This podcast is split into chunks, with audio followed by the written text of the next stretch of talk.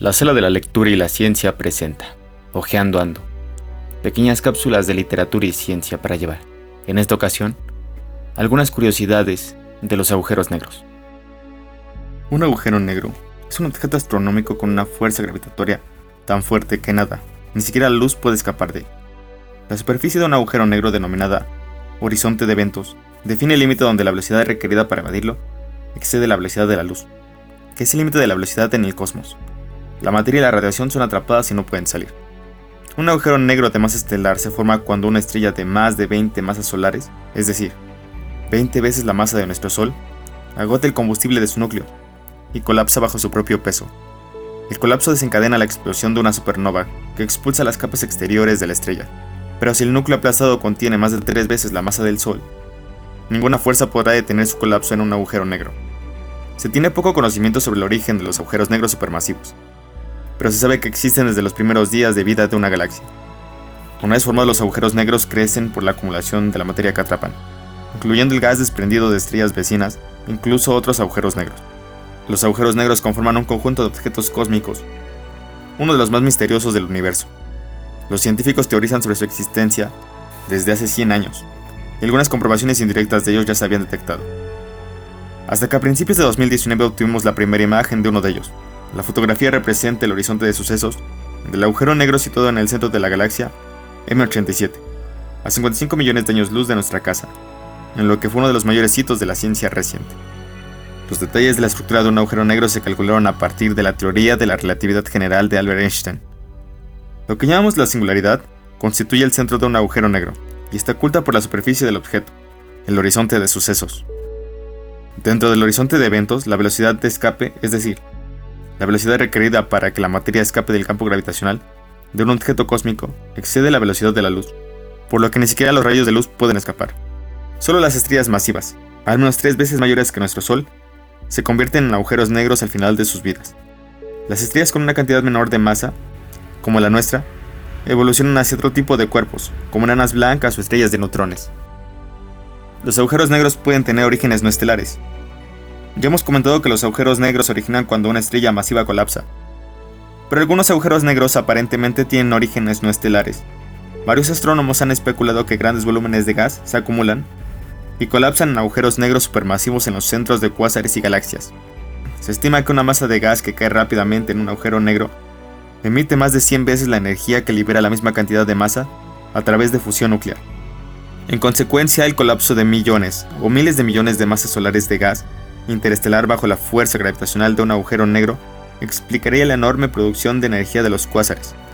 Un cuásar es una fuente de radiación celeste muy intensa, que tiene apariencia estelar, pero cuya naturaleza exacta no se conoce, y ciertos sistemas galácticos. El tamaño de un agujero viene dado por el radio de su horizonte de sucesos. El radio del horizonte de sucesos se llama radio de Schwarzschild, en honor al astrónomo alemán Karl Schwarzschild quien en 1919 predijo la existencia de cuerpos estelares colapsados que no emiten radiación.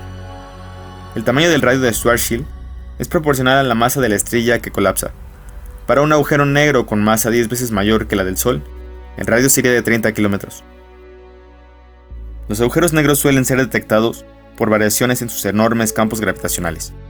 Los agujeros negros generalmente no se pueden observar directamente, debido a su pequeño tamaño, y al hecho de que no emiten luz.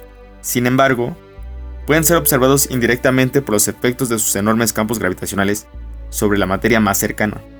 Por ejemplo, si un agujero negro es miembro de un sistema estelar binario, la materia que fluye hacia él desde su compañera se calienta intensamente y luego irradia rayos X, antes de entrar en el horizonte de sucesos y desaparecer para siempre. Los agujeros negros podrían no ser tan negros. En 1974 Stephen Hawking escribió que los efectos de la física cuántica hacen que los agujeros negros no sean en realidad tan negros, y que si había algo que podía escapar de los agujeros negros, era la radiación. Esta explicación está detallada en su teoría de la radiación Hawking, que lamentablemente nunca obtuvo un Nobel de Física al no haber podido comprobarse. Desventajas de ser un físico teórico. ¿Qué pasaría si cayésemos dentro de un agujero negro? Nadie puede afirmar con seguridad lo que pasaría, pero en términos físicos seríamos arrastrados a una especie de pozo sin fondo. Si un ser humano pudiese alcanzar el horizonte de sucesos de un agujero negro y atravesarlo, probablemente sufriría lo que conocemos como espaguetización. Conforme nos fuésemos acercando al agujero negro, la gravedad en la cabeza no sería la misma que en los pies. Con lo que tal como sugiere el término, nuestro cuerpo tendería a estirarse. Y probablemente se partiría. ¿Hay diferentes tipos de agujeros negros? Existen diferentes tipos de agujeros negros. Estáticos, agujeros negros de Schwarzschild, en rotación, de Kerr. Estáticos con carga, de Reisner-Nordstrom, y en rotación con carga, de Kerr-Newman. También se clasifican según su masa, en microagujeros negros, agujeros negros de masa estelar, agujeros negros de masa intermedia y agujeros negros supermasivos. Según su origen se clasifican en agujeros negros estelares y agujeros negros primordiales. ¿Son los agujeros negros pasadizos a otras partes del universo? Hasta ahora solo en la ciencia ficción. Todo lo que cae en un agujero negro queda atrapado y no puede salir por un agujero blanco, a otra parte del universo. La teoría permite la existencia de agujeros de gusano, que son atajos teóricos entre dos puntos en el espacio-tiempo. Sin embargo, no se ha detectado ningún agujero de gusano, y según las teorías, en cuanto cualquier material intentara entrar en el agujero de gusano, se colapsaría. Si un agujero negro existiese, ¿no atraería toda la materia del universo? Mm, no, un agujero negro tiene un horizonte, o sea, una región desde la cual no puedes escapar. Si cruzas el horizonte estarás destinado a permanecer sin remedio en el agujero negro. Pero en la medida que te mantengas fuera del horizonte, el campo gravitacional que rodea un agujero negro no es diferente del campo que rodea cualquier otro objeto con la misma masa. En otras palabras, un agujero negro con una masa igual a la solar no es más capaz de atraer a objetos lejanos que cualquier otro objeto con una masa igual a la solar, como por ejemplo el propio Sol.